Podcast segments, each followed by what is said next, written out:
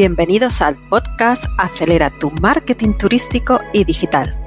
Hola, soy Mabel Cajal y estoy encantada de tenerte aquí, porque juntos vamos a transformar tus proyectos digitales en proyectos de éxito. Hablaremos de marketing, turismo digital, redes sociales, blogs, contenidos y un largo etcétera. Bienvenidos al podcast de los marqueteros turísticos.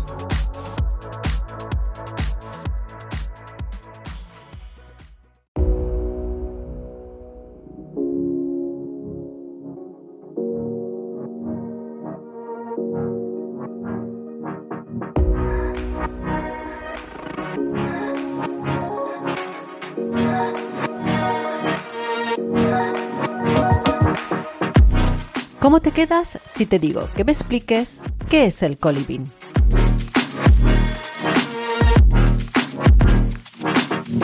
¿Te suena? ¿Has oído alguna vez hablar de él?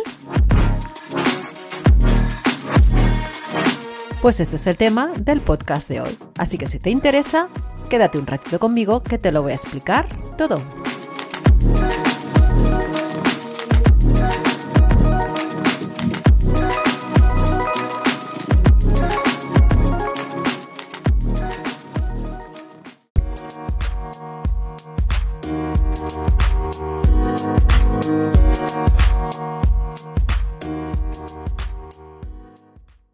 El co-living es un término anglosajón que proviene de co, que significa junto, y living, que significa vivir.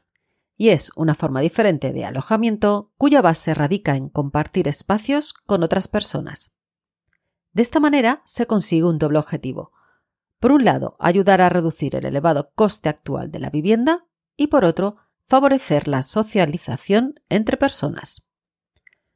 Los colivings se encuentran en edificaciones donde se distribuye habitaciones de diversa tipología y en los que puedes disfrutar de zonas comunes que adquieren un importante papel dentro de estos. Son alojamientos temporales y es habitual que estén incluidos los servicios de limpieza. Lo realmente interesante es que ofrecen un intercambio de experiencias e ideas y la posibilidad de conocer nuevas personas forjando un sentimiento de comunidad.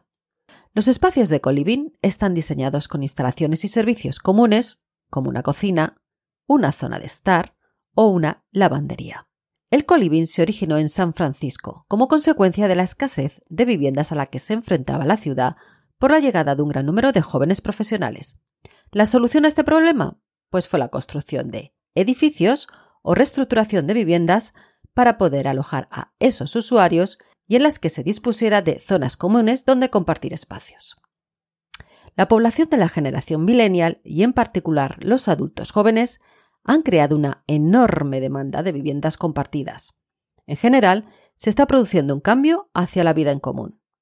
Estas nuevas generaciones buscan formas de reducir costes, simplificar su vida y tener experiencias que les enriquezcan. Este modelo de alojamiento encaja perfectamente con este ambiente que demandan las nuevas generaciones, con sus gustos y sus formas de vida más abiertas y sociales.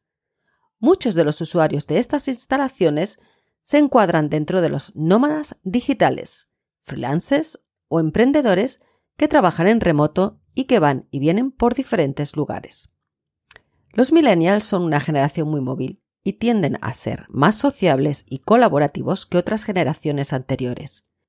Además, les gusta explorar nuevas tendencias y experimentar nuevas formas de vida, por lo que encuentran en el coliving una manera de hacerlo. ¿Cómo funciona un coliving? Pues el funcionamiento es muy fácil. Pagas una cuota, como mínimo, de un mes y tienes acceso al uso de una habitación privada con todos los servicios comunes del edificio o del hotel, de manera que si necesitas reunirte con alguien, lo tienes muy fácil ya que dispones de todas las instalaciones preparadas para ello. El precio de lo que cuesta alojarse en un coliving depende de la ciudad y de los servicios que te ofrecen, pero aproximadamente suele partir de unos 400 o 500 euros al mes. Según el Observatorio Inmobiliario, la inversión en coliving alcanza los 430 millones en el primer semestre del 2022, con una demanda que supera con creces la oferta actual, se prevé que el sector siga creciendo hasta alcanzar las 5.000 camas en 2024, Es decir, que estamos hablando de un incremento del 400%.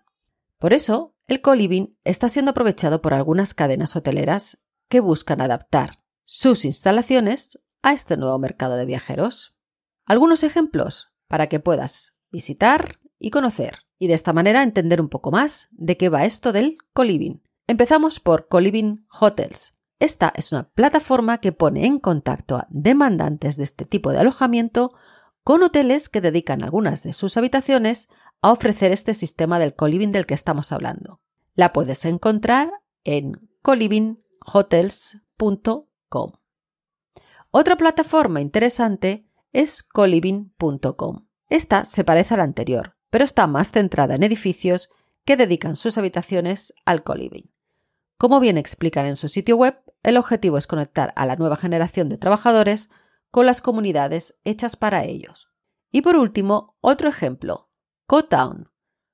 CoTown es un proyecto que al día de hoy tienen dos centros, uno en Valencia y otro en Barcelona, y destinan sus habitaciones tanto a profesionales como a estudiantes que necesitan un lugar donde alojarse sin tener que estar atado a los clásicos contratos de alquiler.